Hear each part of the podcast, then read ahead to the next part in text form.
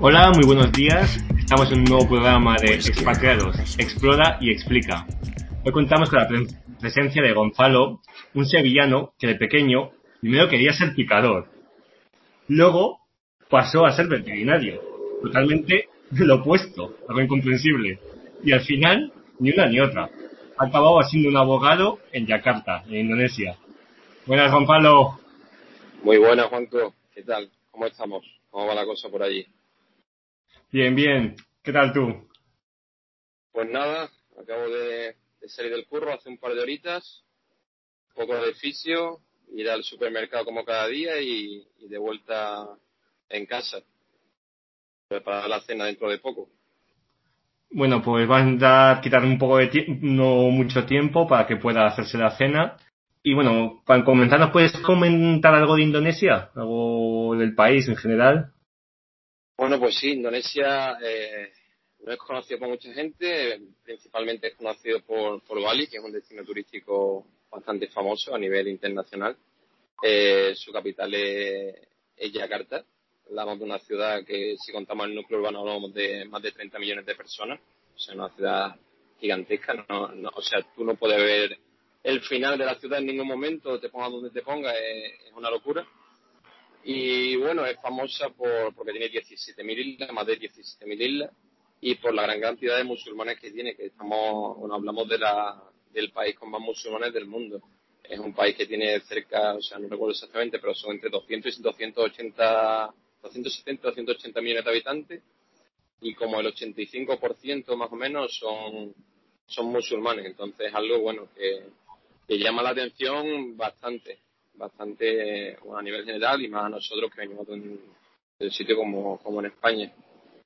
Y, y, bueno, esas son las principales características, a lo mejor lo que se suele destacar del país y, y por lo demás, bueno, es una ciudad bastante parecida al resto de ciudades del sudeste asiático, eh, con una actividad continua, gente por todos lados a todas horas, eh, motos everywhere, eh, y bueno, es un poco caos, el caos del sudeste asiático. bueno, Gonzalo ya nos, ha introducido ya un poquito, va a hablarnos de Bali, de motos, nos va a contar durante el podcast, bueno, en su primer viaje a Bali casi muere ahogado, en su segundo tuvo un susto con la moto, pero bueno, eso ya nos lo irá contando durante el podcast. Eh, para empezar hablando, Gonzalo, podemos hablar un poquito de la comida de Yakarta y de Indonesia en general. ¿Qué tal comes por ahí?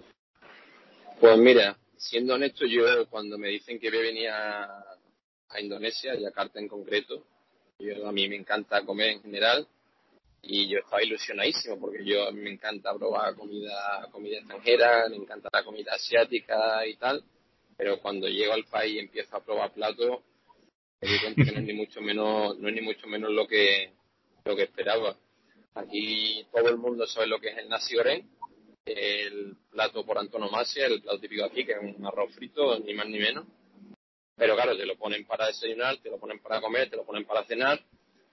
Y bueno, no está mal, pero no es un plato que haya que probar una vez en la vida, ni mucho menos, una, cosita muy normal y destacan otros platos, bueno, casi todo la base del arroz, el nasi el nasi champú y tal, pero bueno, no es de gran calidad. Luego también están lo que son los satés, que son como, bueno, como unos pinchos de pollo que lo hacen ellos ahí en la calle, en una placita y demás, que eso la verdad que está bueno, lo suelen servir con una salsa de como de cacahuete de almendra que está bastante rico y bueno, también es bastante famoso lo que sea el rendang, que es como una ternera, un tipo de estofado de ternera, así una carne bastante blandita, un poco oscurita, tirando a negra, que tampoco me gusta especialmente, siendo sincero, siendo sincero. Y bueno, ya que esos son los platos típicos. Luego es verdad que como hablamos de un país tan, tan, tan, tan grande, dependiendo de la isla o el sitio donde estés, al fin y al cabo destacan una cosa u otra.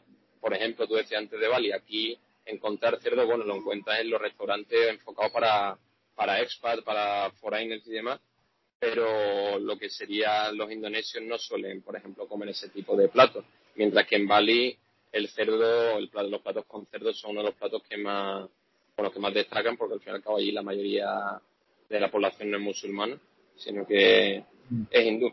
Entonces, dependiendo de la zona, los platos famosos son unos u otros, si te vayas, te digo, por ejemplo, a otros sitios de puramente de playa, puedes comer un pescado de gran calidad. Yo comí unos pescados riquísimos, pero bueno, si hablamos de la ciudad en concreto de Yakarta, lo que te sueles encontrar es con eso. Y luego ya si te atreves, bueno, pues ahí a los puestecillos de la calle y demás, que eso no cualquiera puede hacerlo. Yo lo hice y me arrepentí durante tres días. Eh, puedes encontrar más variedad. Pero bueno, básicamente eso. Bueno, y por supuesto el, el pisán, el plátano, que lo utilizan para muchísimas cosas. El pisang goreng aquí, bueno, un plato muy, muy, muy típico. Bueno, entonces ya veo que al final varía un poquito la comida en función de qué parte de Indonesia estés, pues hay mucha diversidad final gastronómica. Y, sí, sí, totalmente. Y bueno, y me has dicho también que has probado los puestos de la calle. ¿Qué tal? Bueno, quizás te vaya un susto, pero por lo general, ¿qué tal se come en la calle? ¿Se suele comer, es mejor ir a comer a un restaurante? ¿Cuánto cuesta comer en un restaurante? ¿Cuánto cuesta comer en la calle? Pues bueno, a ver, yo, eh, a ver, comer en la calle ha sido más de, más de una vez. Es cierto que la vez como que arriesgué más, que fui a, a uno de los sitios así, por, por así decirlo, más de locales.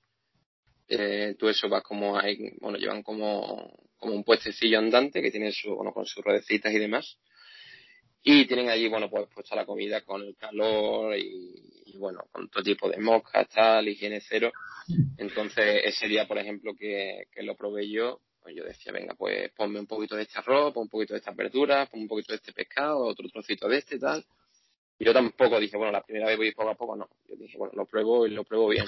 Por supuesto, todo con mucho pique. Tú aquí, el plato que pidas, eh, tú dices no picante, por favor, que tiras pedas, pero no les importa. O sea, siempre, siempre, pica. Siempre, siempre pica, siempre pica, menos o más, pero siempre pica. Cuando tú dices no picante, es muy picante en España. Cuando dices picante aquí, sería un plato que en España, pues, pues no eres capaz de, llevarte a la boca. Entonces, bueno, ese día que, que lo probé, al, ya te digo, a la, a la hora y media empecé a sentirme regular del estómago y demás y fue llegar a casa y, tener que irme al baño porque, porque mi cuerpo no soportaba tener esa comida dentro. Y joder, me pilló que justo me iba de viaje a los dos días a la selva, precisamente, a Borneo. Y, bueno, dos días a base de, suero y, y, pasando la vida y el día en el, en el baño metido. Entonces, bueno, hay que, hay que atreverse, hay que tener un estómago bastante fuerte para poder resistir así a, a diario bueno, también las moscas, que estuviese al calor, ya daban indicios de que fuiste un poco jugón. Eh, fui, fui, bueno, yo, yo lo llamo gilipollas, Juanco. Yo lo llamo gilipollas porque... lo no, sea, no, a ver, hay que probar, ¿no? Ya estás aquí, tienes que probar todo, pero es verdad que a lo mejor no fue el momento idóneo yéndome en dos días, pero yo tampoco pensaba que me pondría tan malo. Pero bueno, lo hice, ya te digo, ese tipo de platos tú pagas, pues bueno, lo que estamos hablando que son a lo mejor, yo creo que pagué 20.000, 25.000 rupias, eh, para que se hagan una idea, un euro son 17.000 rupias, hablamos de que pague menos de un euro cincuenta por ese, por ese plato que era bastante contundente en cantidad, no en calidad. Luego, si, si te quiere, bueno, si te pregunta dónde suelo comer yo, dónde tal, eh, yo solo pedía a restaurantes o sea, de mayor o menor precio, pero en el día a día funciona muy bien aquí Gojek y Grab, que son las dos grandes empresas de delivery, con unos precios muy, muy, muy, muy buenos y puedes pedir todo tipo de comida que, sea, bueno, ya no Indonesia, sino pues vietnamita, tailandesa, china, sushi, americana y bla, bla. Entonces la diferencia en precios es abismal y la calidad también y si quieres irte una noche a cenar a un restaurante realmente bueno, donde te pongan una buena carne, que es difícil aquí encontrar una buena carne, pues no sé. O sea, por ejemplo, te pongo el ejemplo de varios restaurantes españoles que hay por aquí. A lo mejor el precio medio de esos restaurantes son 15, 20 euros o cosas así por, por persona. en España, más o menos. Lo mismo que... Sí, o sea, mm, a ver, realmente si comparamos los mejores restaurantes de España, lo que tú pagarías en ellos, con los mejores restaurantes de Yakarta, aquí son más baratos, por supuesto. Mm. estamos hablando de que aquí es como lo máximo para la gente de, de clase más alta en la que va ahí y pagar solo 20, 25, 30 euros. También, pues sí, hay otro restaurante, hay una, una terraza en concreto en Shin, que ahí el precio mínimo más o menos que pagan son 60, 70 euros. Entonces, bueno, al fin y al cabo es el reflejo de lo que es esta sociedad y lo que es este país, que es una diferencia de clases. Mucha desigualdad, claro. Sí, sí, sí, sí, sí, sí, absoluta. Pero bueno. Mmm, bueno, hay, un poquito más todo. Tenemos puestos en la calle para que quieras un poquito más arriesgado. Luego hay comida ya en un restaurante indonesio o ya tenemos comida internacional. al final, para todos los bolsillos y para todos los gustos, un poquito. Para todos los, a ver, que si tú quieres venir aquí y dices, me quiero pegar eh, 10 días en Yakarta con un presupuesto de comidas de 20 euros, puedes hacerlo y comer por un euro y cenar por un euro. Puedes hacerlo. Pero espero que tenga, bueno, un buen estómago y que traiga, y, traiga medicación porque te va a hacer falta. Te va a hacer falta, sí, sí, sí. Como resumen, llevar sec y siempre pedir sin picante. Totalmente. Tira, tira, tira y el Fortasec en el bolsillo y bolsitas de suero por si acaso. Eso es lo que yo diría, sí, sí, sí.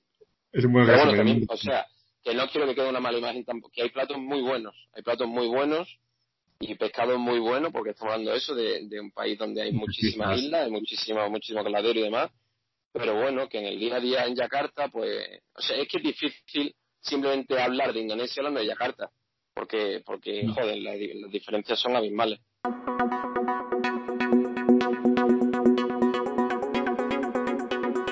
¿Cómo de locura es conducir por Yakarta, Indonesia?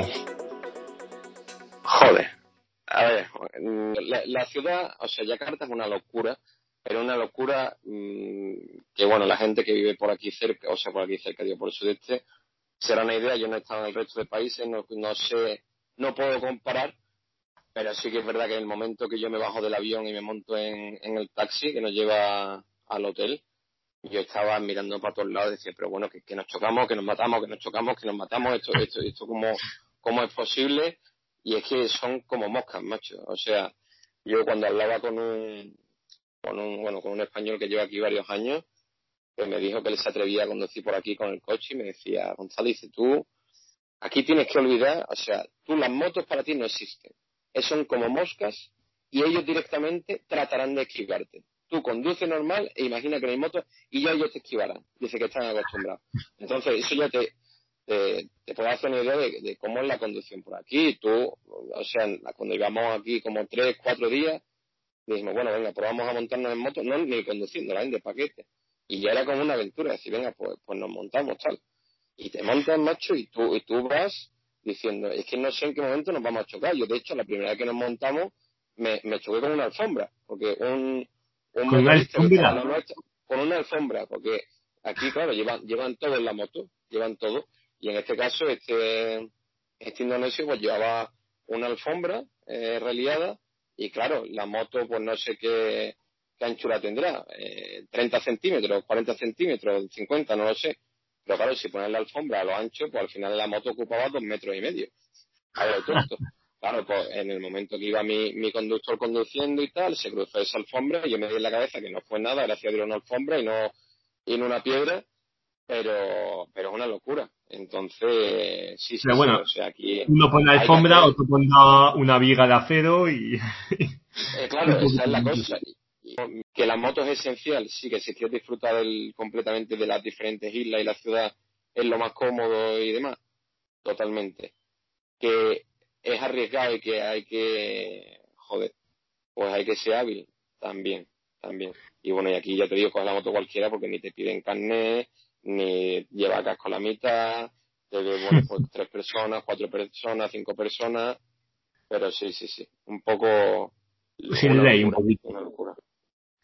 Y, para que, y para el que tenga un poquito de miedo a la moto, ¿hay alguna alternativa? ¿Se puede coger un tuk-tuk o hay aquí, hay de todo, o sea, aquí hay de todo. Aquí, por ejemplo, si hablamos de Yakarta en concreto, tienen unas líneas de metro recién, recién construidas que al parecer no están mal conectadas. Tienes, tienes unos trenes, tienes autobuses, tienes tuk-tuk, tienes como unas furgonetas colectivas que van recogiendo gente Y luego tiene, que es lo que mejor funciona desde mi punto de vista, lo que serían, bueno, o los taxis puros que, que aquí son los Bluebird, o lo que sería, bueno, el análogo a Uber en España, que son los Gojek o los, o los Grab. Y en este caso, bueno, para moverte, o sea, si te vas a una ciudad pequeña, a una ciudad pequeña, perdón, a una isla pequeña, no vale, primero porque no hay, segundo porque la, la anchura de las carreteras no dan para coches, pero para la ciudad y demás, para moverte es una maravilla y baratísimo, o sea, baratísimo, baratísimo.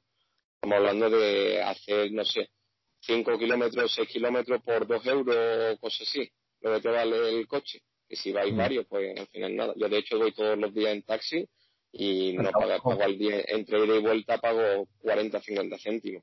Entonces, alternativas hay, por supuesto, sí, sí.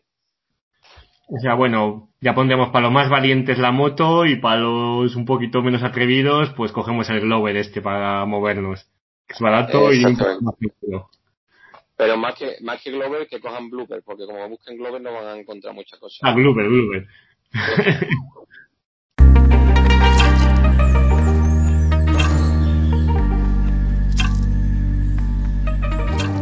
bueno, Gonzalo, ya nos has comentado que has tenido la oportunidad de ir ya un par de veces a Bali, que al final todo el mundo que piensa en Indonesia piensa en Bali. Pero aparte de Bali, ¿se puede viajar a otros sitios más? ¿Hay más sitios que visitar? Eh, bueno, todo el mundo cuando piensa en Indonesia piensa en Bali como el destino vacacional por excelencia y tal, como que es lo mejor. Pero, a ver, es verdad que yo donde más he ido, he, ido a Bali, he ido ya, pues en unos meses, han sido cinco veces. Es un sitio que es una maravilla, pero quien quiera conocer Indonesia, desde mi punto de vista, no, o sea, no, no debe ir a Bali. Puede ir a Bali, por supuesto, un destino donde, donde hay que ir, pero yo creo que no es la real Indonesia, es un sitio que está ya muy, muy, muy, muy explotado, eh, está muy occidentalizado. Tú allí de cada tres personas que ves, una es eh, occidental, por así decirlo, australiano, americano, europeo y, y demás. Los bares que te encuentras, cómo están orientados los sitios de ocio, todo está más que hecho para, pues para eso, el, el foráneo. Y lo que es la, Indonesia real, pues no es, no es así, no es tal que así. Entonces yo digo, hay que ir a Bali, pero si estoy en Indonesia hay que ir a muchos otros sitios.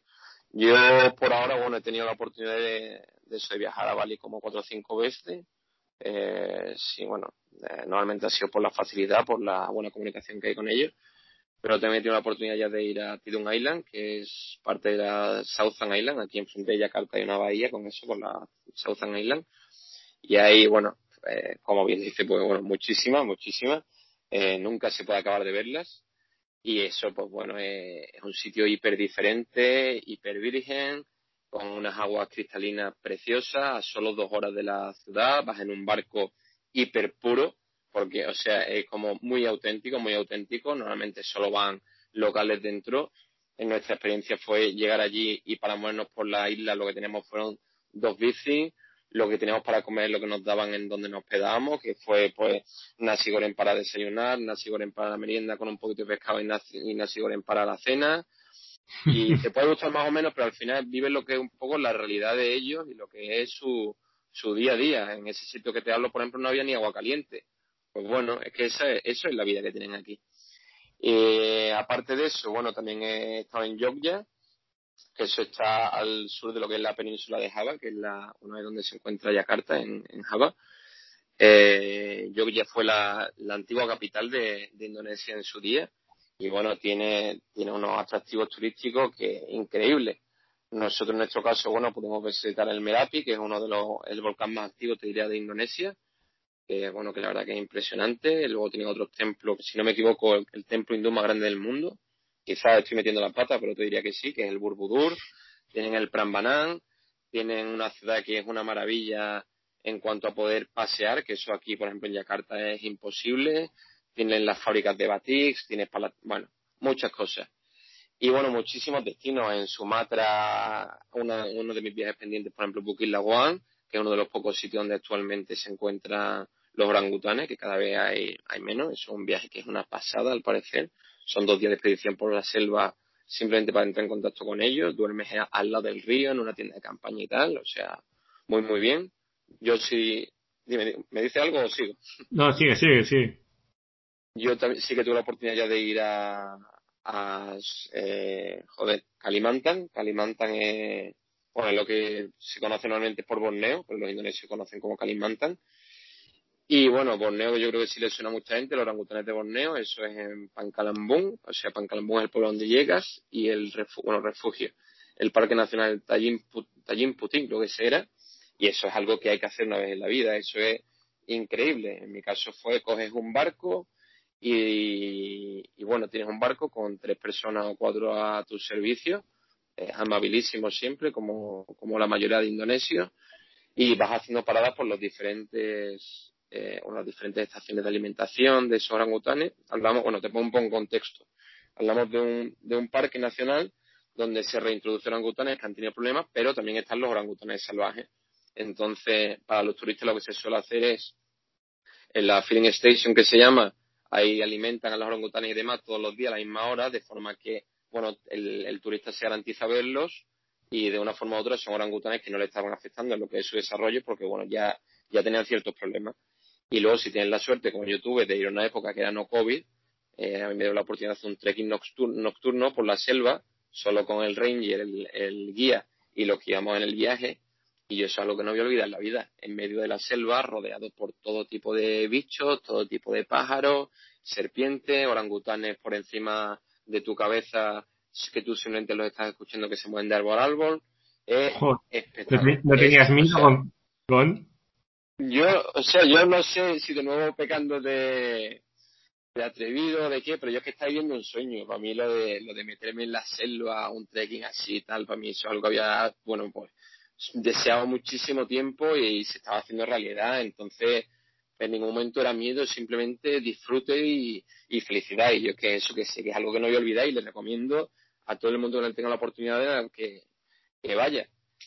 Y bueno, eh, donde más, o sea, sí, por ahora te diría eso, bueno, Nusa Penida, que también es parte de Bali, que eso han sido los sitios más bonitos que he visto yo por ahora a nivel paisajístico, fuera de, fuera de fauna, o sea, no fuera de fauna, pero bueno, fuera de lo que hablamos de orangutanes y demás, unas playas, unos acantilados, unos rincones preciosos. Allí, por ejemplo, tuve la oportunidad de ir con los locales a pescar, le alquilé el barco a uno con mis compis y les dije que si me llevan a pescar como yo lo hacen cada mañana y pescar en, un sitio como ese unos atunes que luego te lo hagan en, la Crystal Bay que se llama ellos mismos y pagues porque te pongan otro atún más ni dos euros eso o sea es que eso no está pagado allí mismo además tuvimos la oportunidad incluso de nadar con mantarrayas ¿pescaste tú algo?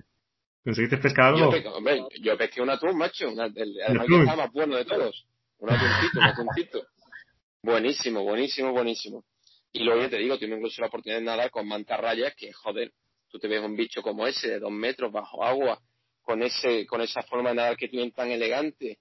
Eso, yo de verdad, yo llevo pocos meses aquí, pero son memorias y recuerdos que van a durar, o sea, suena cursi, pero que van a durar una vida, porque son, son, vamos, son sitios increíbles. Y los sitios, vamos, los lugares que están todavía pendientes, como, bueno, o sea, eh, Ryan Pat, que eso ya está tirando para la parte de Filipinas, en las Molucas también por lo visto es precioso, en mi próximo viaje, si la cosa van bien, será para la isla de Flores, que es donde se encuentra el famoso parque de Komodo, los, los dragones de Komodo, donde está la Pink Beach, eh, está también en Sulawesi muy famoso Tanatoraya, que es un pueblo eh, que bueno que destaca porque se hacen los entierros a las personas como si estuvieran vivos, por así decirlo, se pegan como un mes con el cuerpo sin tocarlo hasta que la familia tenga dinero suficiente para hacer eh, como la ofrenda más, eh, ¿cómo decirlo?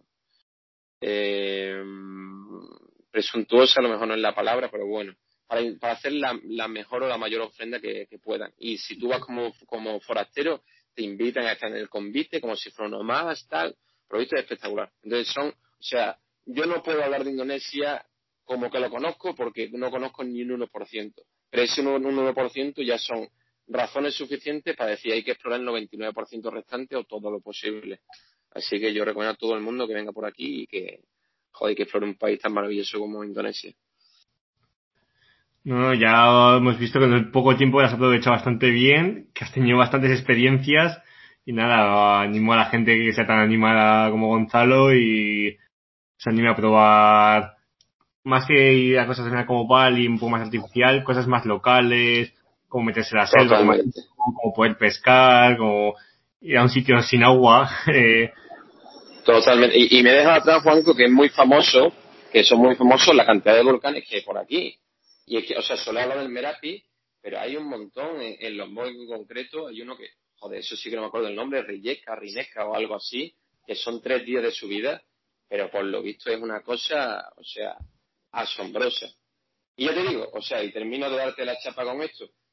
Eh, Indonesia tiene cabida para todo tipo de turistas. El que quiere el puro lujo, que lo puede encontrar en Bali y también en Lombok y en más sitios, donde vas a encontrar unos resorts, unos beach clubs y, unos restaurantes de, puro lujo, o el turismo para el que diga quiero ser atrevido, me quiero la naturaleza, quiero experimentar, quiero comer lo que haya, beber lo que haya e intentar defenderme con, los indonesios, que, eso es otra que no hemos hablado que aquí la, casi nadie habla inglés. En Bali sí, porque es lo que hablamos, que, que, joder, pues están acostumbrados a la presencia del extranjero, están acostumbrados a, a tratar bueno, con gente de habla inglesa, pero en sitios que no son tan turísticos, en Yakarta mismo, comunicarte en, en, inglés con un taxista, misión imposible, misión imposible.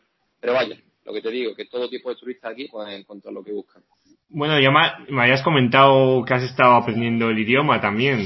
Con español es un poco más sencillo, la fonética creo que es más sencilla, ¿no?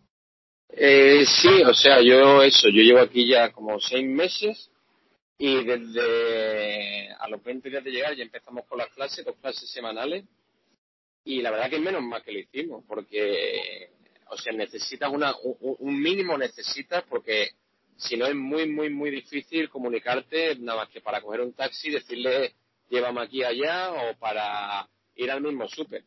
En cuanto a facilidad, sinceramente, creo que es un idioma bastante fácil. El que desconoce, o el que no tiene ni idea, dice indonesio, lo escucha y, suena rarísimo. Tú dices, esto, esto es de África, esto es de Asia, esto es de, de una tribu de, de, Oceanía, ¿esto qué, qué es? pues suena muy raro, pero luego es verdad que de cara, bueno, la gramática que tiene, pues, pues es como si fueran indios, por así decirlo, es todo eh, yo comer mañana, entonces de cara a aprenderlo facilita mucho las cosas.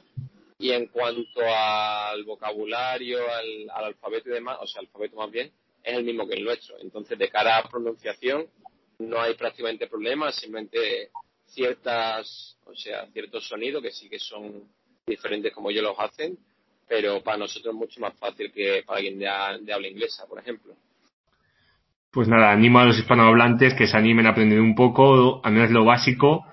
Y, a... que, está en Duolingo, Juanjo, que está en Duolingo, para que quiera empezar, que, es fácil. para el que no quiera el Duolingo, está el Google Translate también. También, también está el Google Translate, otra opción.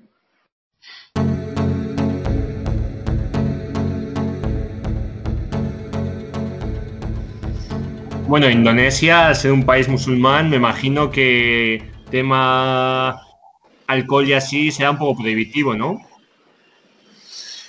A ver, prohibitivo. Eh, no es de fácil acceso, es bastante caro, es bastante caro. Tú en los supermercados normales no vas a encontrar alcohol, solo los que son así más grandes o los que están orientados más a expatriados y demás. Pero se puede encontrar. O sea, yo era una de mis grandes preocupaciones porque yo como buen español y buen sevillano me gusta mucho la, cerveza y yo mi cerveza diaria cae. Y bueno, en el súper la lata más barata te vale lo que serían unas 22.000 rupias, que estamos hablando que son un euro 25, cosas así. O sea que, está bien, está bien. A ver, para ellos, contando con que aquí el sueldo medio, no lo hemos hablado, son unos 200 millones, eh, o sea, 200 yutas, son 200 millones de rupias y eso a la conversión, o sea, entre 200 y 500 es lo máximo, te diría, para la población local más o menos, de a pie. Eso son entre 200 y 500 euros. Entonces, claro, si la cerveza es la más barata vale un euro 30, para ellos no es... sí, para un local es prohibitivo. Es más eh, Sí, es, una, es un dinerito. Y ya si te vas a bares, en los bares de locales y demás no vas a encontrar cerveza y en los bares, restaurantes donde se puede encontrarlo, bueno, por el precio normal de la cerveza de un botellín de 33 centilitros, hablamos de 3 euros, normalmente el precio mínimo. Yo había sitios donde he pagado en unos restaurantes que aparentemente eran normales de precio 5 y 6 euros. Eso por la cerveza. Luego el vino sí que es prohibitivo, O sea, aquí las bebidas alcohólicas, las bebidas alcohólicas están sometidas a un arancel bastante alto. Entonces, un vino que en España vale 3 euros, 4, aquí vale mínimo 18 20 euros. La botella más barata de vino vale a lo mejor eso. Y luego, si hablamos de alcohol más duro, si nos vamos a un whisky, una ginebra, un ron, pues el precio más barato a lo mejor en un supe son 50 60 euros. En cuanto a salidas, si te vas a una discoteca y tal, pues por el cubata el más barato que pagas es entre 6 y, no sé, 12, 14 euros lo máximo que yo, he pagado. Pero eso te la carta. ¿Qué tal la fiesta por ahí? ¿Hay mucho ambiente? aquí la fiesta es mucho mejor de lo que la gente se pueda pensar. O sea, yo la estoy viendo en tiempo de COVID. Bueno, la gente se piensa, yo no tengo mucha imagen de la fiesta de Yakarta. Bueno, pero como, hablamos de un país musulmán, a lo mejor se creen que aquí pues no sea mucho ese concepto tal y para nada. O sea, los indonesios con dinero aman el alcohol, aman eh, irse a reservar en la discoteca y poder enseñar a la gente que ellos pueden gastar y pedir botellas, botellas, invitarte y tal y cual. Entonces, en ese plano, sí. Lo que pasa es lo que hablamos, te encuentras indonesio de clase alta o extranjero. Tú no te encuentras en Indonesia de clase baja en unos sitios como eso y no vamos porque no pueden porque no pueden pagarlo y, normalmente porque ellos no beben al ser musulmanes. Pero que las fiestas están muy bien hay varias hay varios clubes bueno hay muchísimas o sea imagino lo que te decía es una ciudad que si contamos el núcleo urbano son 30 millones de habitantes. Es imposible que yo explore esto ni, ni, ni en 20 años conozca todos los sitios que hay pero a mí que bueno a mí sí que me gusta salir de vez en cuando y tal algunas fiestecillas buenas sí que me he podido pegar. Y la verdad que al que le gusta la fiesta aquí puede, puede ver satisfechas sus necesidades, vamos a decirlo, vamos a decirlo así. Pero vaya, que sí, que es carete, es carete el alcohol en general. Hmm. Y ya para concluir esta parte, también eh, para el que fume, no sé si sabrás cómo andan los precios del tabaco. Ya vemos que el alcohol es un poquito caro y el tabaco es un poquito más accesible tabaco, o sea, es todo lo contrario. Tú aquí sales a la calle y 8 de cada 10 personas tiene un cigarro en la boca y tira uno y ya se está encendiendo el otro. Y eso es por el precio que tiene. O sea, por el precio que tiene, no, eso es en parte gracias al precio que tiene. Mm, si no me equivoco, si no me equivoco, las cajetillas van desde el euro 40 o tú puedes encontrar la cajetilla digamos, o sea, a lo mejor es el tabaco local y luego tabaco importado, eh, no sé, eh, Malboro, Lucky y tal. Yo eso creo que mis, vamos, mis compis pagan como euro 80, euro 90, o sea, bastante, bastante barato. Sí. o sea que... De, fumar es bastante... El que, quiera, el que quiera dejar de fumar en Indonesia está jodido. el que quiera dejar, de, el que quiera dejar de beber es su país, pero el que quiera dejar de fumar que no Que, no venga aquí porque es que además ya no es que sea barato, sino que puede fumar en la mayoría de sitios cerrados y, joder, pues la gente fuma mm. como animales, como animales todo el día, sí, sí, sí. Bueno, y ya puedo concluir esta sección en tema de ligoteo y así, ¿qué tal está? En tema de ligoteo, eh, a ver, eh, en Indonesia, o sea, nosotros somos los que son extranjeros son los conocidos como bulés por la gente local y aquí es verdad que a la población local, a la población femenina en este caso sobre todo, les encantan los bulés. Les encantan los bulés, ya sea por rasgo físico, ya sea personalidad, aunque suene feo, ya sea porque si eres bulés probablemente vas a tener, ya no tengo mucho dinero, pero sí más dinero que ellos. Entonces, ya sea por una cosa o por otra, tú vas ahí a una discoteca, a un club vital, y rara es la noche donde no se te va a acercar una, dos o tres eh, féminas en este caso para, bueno, pues para intentar conocerte un poco mejor. Entonces. ¿Tanto las chicas como los chicos tienen, son bulés y tienen facilidad? Eh, no, o sea, yo te diría que aquí las mujeres eh, extranjeras sí que tienen más dificultades, más dificultades. Eh, pero vaya, o sea, no, no te puedo, o sea, no lo sé en primera persona como es ser mujer aquí y, y experimentar ese tipo de cosas, pero como hombre sí te puedo decir que eso, que sales y, bueno, pues llamas bastante la atención, se acercan a ti, pues intentan pues eso, conocerte y tal. Lo que pasa es que hay que andar con cuidado, pues bueno, que a ver qué es lo que buscan decir realmente, aunque sea un poco triste, es la, es la realidad que... Sí, sí, sí, la verdad es que sí. O sea, no te digo, no, no quiero tampoco generalizar y tal, pero mm. por lo que yo he visto, por lo que me han ido contando gente que lleva aquí años y demás, es lo que parece que, que se lleva o que destaca. Nada, pues muchas gracias, Bule.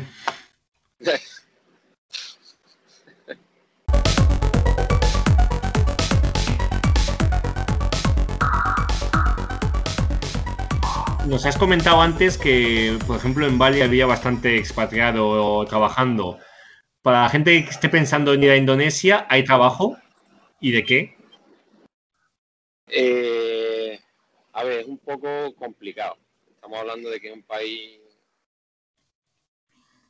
tradicionalmente bastante proteccionista, bastante proteccionista. Eh, recientemente, el año pasado, se aprobó lo que era la nueva ley de creación de empleo, precisamente, que está en la línea lo que, bueno, con uno de los objetivos que del presidente Jokowi, que es ir abriendo poco a poco más el país para los extranjeros, la inversión extranjera, traer personal cualificado y demás. Pero te diría que todavía no se encuentra en un punto en el que podamos considerar Indonesia un país o un mercado accesible o fácilmente accesible para, la mano de obra extranjera.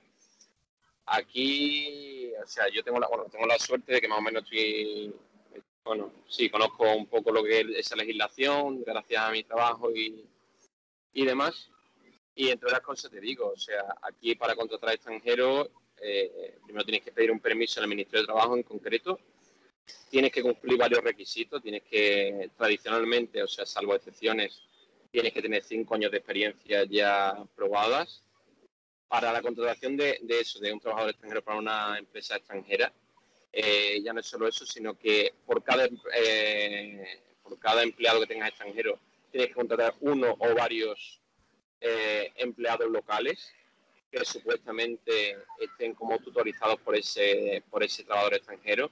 Tienen que pagar una cuota mensual, tienen que aprobar un programa que se llama un RPTKA para que, o sea, para, bueno, para eso, para que le concedan el permiso eh, o sea, son muchísimos problemas, son muchísimas dificultades. Lo ponen, complicado, lo ponen complicado. Lo ponen, lo ponen muy complicado. Tú aquí es difícil que te veas a extranjeros jóvenes, porque normalmente te diría que el mercado laboral de Indonesia es accesible para personal ya con, con experiencia y con puestos aquí de gran responsabilidad, porque desde el gobierno indonesio lo que se pide normalmente es, oye, vamos a darle este puesto a este extranjero porque aparentemente o teóricamente no tenemos un local que lo pueda cubrir con la misma eh, con las mismas garantías, por así decirlo. ¿Vale? O sea, son puestos de gente que no pueden cubrir con personal del país, más que nada. Esa, esa es la teoría, que luego hay excepciones y demás y tal. Pero que la teoría es, es, es Entonces, una persona con 24, 25 años, pues es muy difícil que una gran empresa, una gran multinacional diga, vamos a contratarlo a él porque por las dificultades que conlleva, por los requisitos que te exigen y por los gastos que los que te vas a tener que incurrir para traerlo aquí y, vamos, y para obtener todos los permisos necesarios. Entonces es, es complicadete. Que luego llegas aquí, bueno, pues va a tener unas condiciones mm, bastante buenas, bastante buenas, pero mm, en gran medida es debido al puesto que vas a ocupar, que van a ser puestos pues de dirección o de hit sales o depende pero que es complicado. Yo no te digo que sea fácil. Luego, si Bali, eh, o sea, es que también luego cada ciudad, al ser un país tan grande, o cada bueno, en este caso otra isla y demás, son muy diferentes, tienen incluso diferentes regulaciones. Allí al final lo que lo que destacan son los, los conocidos como nómadas digitales y tal. Bueno, que sí que proliferan, pero porque ya te digo que se hacen las cosas de una forma eh, diferente, por así decirlo, a la preestablecida. Vamos a dejarlo vamos a dejarlo así. Pero que es difícil, ¿eh? es difícil venir, venir aquí o decir, venga, me quiero ir a Indonesia, voy, a buscar trabajo allí. No es, no es una tarea aparentemente sencilla. Sí, o sea que... Dime. también te digo que, que, también te digo que es verdad que lo van a ir cambiando poco a poco y lo quieren ir cambiando poco a poco. Y reflejo de eso, ya te digo, es tanto lo de que están flexibilizando las medidas como que están abriendo poco a poco más aquí. Bueno, aquí destacaba una cosa que se llama lista negativa de inversiones y dependiendo del sector, una inversión extranjera podía entrar o no.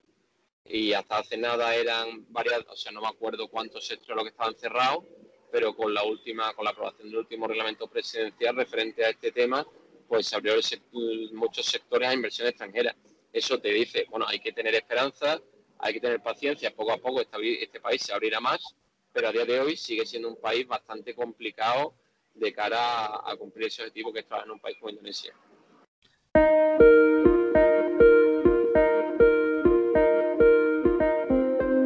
Bueno, ¿qué tal se lleva el calor por Indonesia? Y en tema de seguridad, ¿se puede viajar? ¿Es un país que se pueda viajar solo? ¿Se puede viajar tranquilo?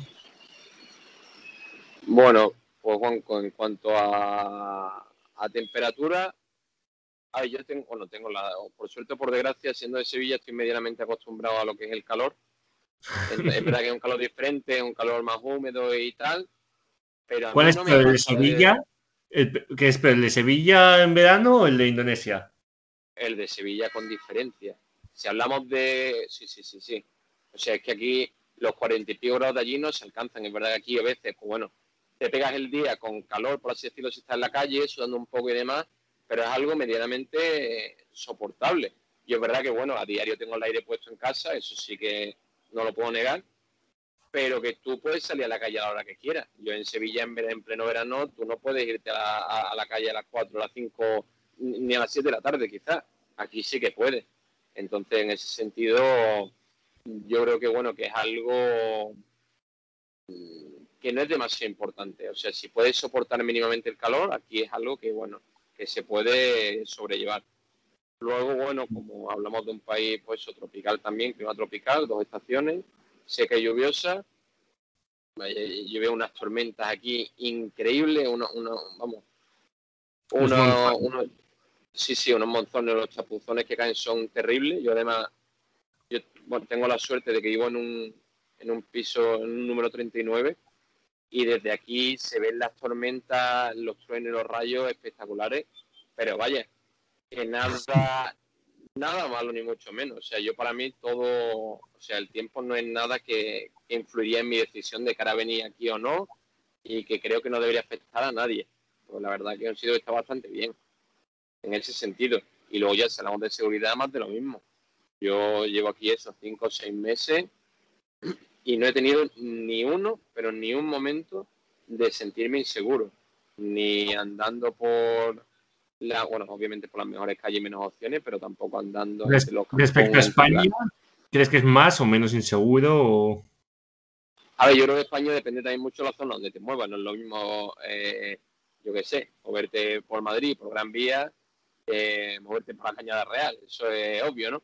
Yo aquí no he andado por lo que sea la cañada, no he andado por lo que sea la cañada real de Indonesia, que imagino que la habrá, pero sí que me he metido por las chabolas y demás muchas veces, porque aquí al fin y al cabo está todo junto, te ven un rascacielos enfrente y al lado hay un, pues eso, la chabola y tú andando por ahí y ya no es que no te sientas inseguro, sino que te sientes hasta bien de cómo te van saludando Mr. Mister, Mr. Mister, hello, hello, Hanson, Hanson. Entonces tú dices, en ese sentido para nada. Verdad que quizás las mujeres podrían sentir un poco más de inseguridad, mm, que da un poco de pena, pero bueno, quizás sí, por el hecho de ser un país musulmán, que ya no hablo de inseguridad, sino de ir incómodas, quizás por la calle, de que se les diga algo si van un poco con los hombros descubiertos o con el pantalón un poco corto, pero creo que tampoco es algo eh, muy destacable, creo que son más excepciones que, que realidad. Entonces yo en ese sentido eh, nada malo que decir, sino todo lo contrario, todo muy bueno, muy, muy bueno. Pues nada, ya vemos, un país seguro y el tiempo que no le eche patas para nadie. Sí, sí, sí, sí.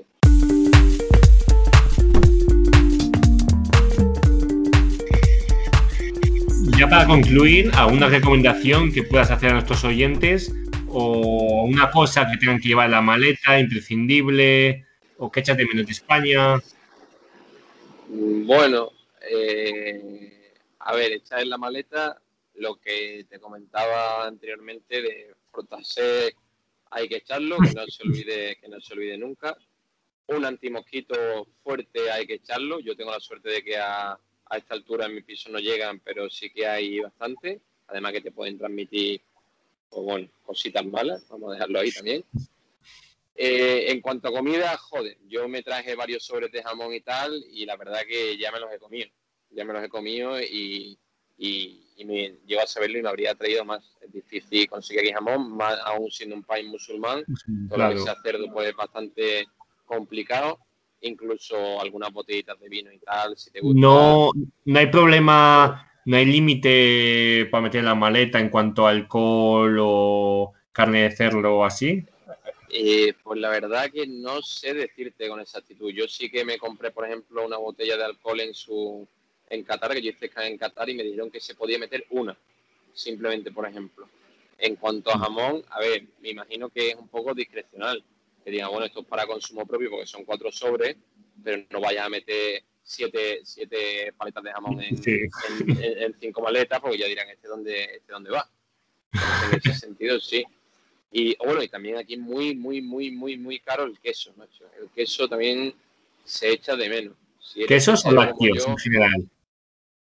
Eh, te diría que sobre todo queso, porque bueno, yogur se puede comprar a un precio normal, leche a un precio normal, pero quesos mm, es difícil, al menos de calidad, ¿sabes? Que, o sea, yo por ejemplo, yo en cuanto a leche, yogur y tal, pues la verdad que no me importa mucho, yo no, ni tomo leche ni solo como yogures pero que eso sí que he algunos que eran los baratillos y tal, y, bueno, la calidad es ínfima. Y por un quesillo esto de, de poca calidad estás pagando ya un buen dinero. o sea, pagas más por peor calidad. Sí, sí, sí, totalmente. Yo eso, en cuanto a comida y bebida, te diría, mira, si te gusta el embutido, tráete embutido, tráete jamón, tráete caña de lomo, tráete el choricito, tráete si puedes queso y de bebida tráete un poquito de vino. En cuanto a viaje, pues échate eso, échate el antimosquito, échate un Fortasec, échate unas zapatillas de trekking, que te va a servir para todo, te va a servir para la selva, te va a servir para los volcanes que suba, te va a servir para tal. Una buena mochila, porque las escapadas van a ser con, con mochila, nada de, nada de, maleta. nada de maleta. Y, y bueno, eh, cosas frescas en cuanto a eso, en cuanto a ropa, yo me traje, yo me traje creo que fueron una maleta grande y otra pequeña, no me traje demasiado. Y en eso pues llevaba, creo que son dos sudaderas las que eché, o sí, dos sudaderas y una camisa de manga larga en plan gordita. Y sinceramente... Me han sobrado las dos sudaderas y la camiseta de manga larga. Banco, es que no he utilizado todavía ni un día la sudadera. También he hecho un jersey, ya me estoy acordando. Pues si algún día quería que arreglarse un poco más y tal, tampoco. Entonces, ropa fresca, cómoda. Luego sí que es verdad que a mí me sorprendió, que eso sí, sí, sí hay que tenerlo en cuenta, que si vas a salir de discoteca, de fiesta y tal, lo que tú puedes esperar de un país como este, a lo mejor a priori, que es más un poco bueno. Como a ti te gusta ir así más casual y tal, nada, Si te vas a un sitio así como un poco de postín, te van a pedir que vayas con tu pantalón largo, con tu camisita arreglada, con tus zapatos entonces, eso sí que hay que tenerlo en cuenta. Yo me traje pocas camisas y demás de ese estilo, pues pensaba que no, no se estiraría mucho aquí y para nada. Si te vas a los sitios así de renombre, te piden que vayas con una cierta, con una imagen, por así decirlo. Pues nada, a 40 grados camisa y pantalón largo. Efectivamente, si quieres salir de fiesta y a restaurante bueno, sí, Espero que por lo menos tengan aire acondicionado puesto. no, no, sí, sí, sí, sí, lo tienen puesto y a tope. Lo que pasa es que también te digo, van a estar fumando en la tuya. Pero bueno, es lo que es lo que hay. Y poco más, Juanco, eh, yo recomendar este país a todo el mundo, a todo el mundo, ya sea de vacaciones, ya sea para trabajar. Eso sí, que vengan todos los días posibles, porque hay planes, o sea, es que no puedo ni contar ni 10, ni 15, ni 20 ni de, obligatorios, es que hay muchísimos. Y, bueno, también hablar, mencionar la amabilidad del personal local, o sea, del personal, perdón, de la población local en general, que aunque no hable su idioma, siempre tiene una sonrisa que regalarte, siempre te tratan con una amabilidad, con un respeto que incluso a veces es excesivo, que tú dices, joder, no soy más que tú, que ellos parecen que te ven como el bulé y ya dicen, no, pero son, son puro corazón, te dan todo y sí, ya te digo, a todo el mundo que venga a Indonesia, que venga, que, que no se apeste tanto a Yakarta como se le suele marginar de, oye, Yakarta, la peor ciudad del sudeste asiático. Mira, no es, no es lo más bonito, porque tú no vas a ir paseando y diciendo qué bonito este edificio, qué bonito es lo otro, pero encuentras los atractivos en, en otras cosas. Lo encuentras en la gente, lo encuentras en la aventura diaria, si te gusta eso, lo encuentras en conocer gente tan diferente. Y, y sí, o sea, eh, Salamat Datang, en Indonesia, que sería en, en Bahasa. ya vemos que las clases van haciendo su fruto, que ya, ya vas aprendiendo algo. Sí, sí, no, eso lo tenía apuntado para terminar, ¿eh? que no quería. iba con chuleta, iba con chuleta. Iba con chuleta, Banco. No, pues ya vemos que Indonesia un país maravilloso, tanto su gente como el país en sí. Y bueno, os animo a todos los oyentes a, a ir y a probarlo. Y nada, Gonzalo, pues Sí, muchas gracias. y- ¿no? Y Juanco, que perdona por cortarte, pero que cualquier cosa, duda, pregunta respecto al país, pues bueno, nada más que tienen que pedirte a ti mi contacto y yo encantado de, de dar mi humilde opinión de, al respecto de todo, de lo que haga falta, ¿vale? Qué chico tan majo este hombre. Bueno, ya sabéis, cualquier duda, eh, consultáis, me consultáis y os facilito contacto de Gonzalo y un placer por haber venido hoy, por estar ahora explicándoles a todos tu experiencia en Indonesia. Eh, muchas gracias a- también a todos los oyentes por haber llegado aquí hasta el final. Y nada, pues un fuerte abrazo, Gonzalo. Un abrazo muy fuerte, Juanco. Cuídate, un besito guapo.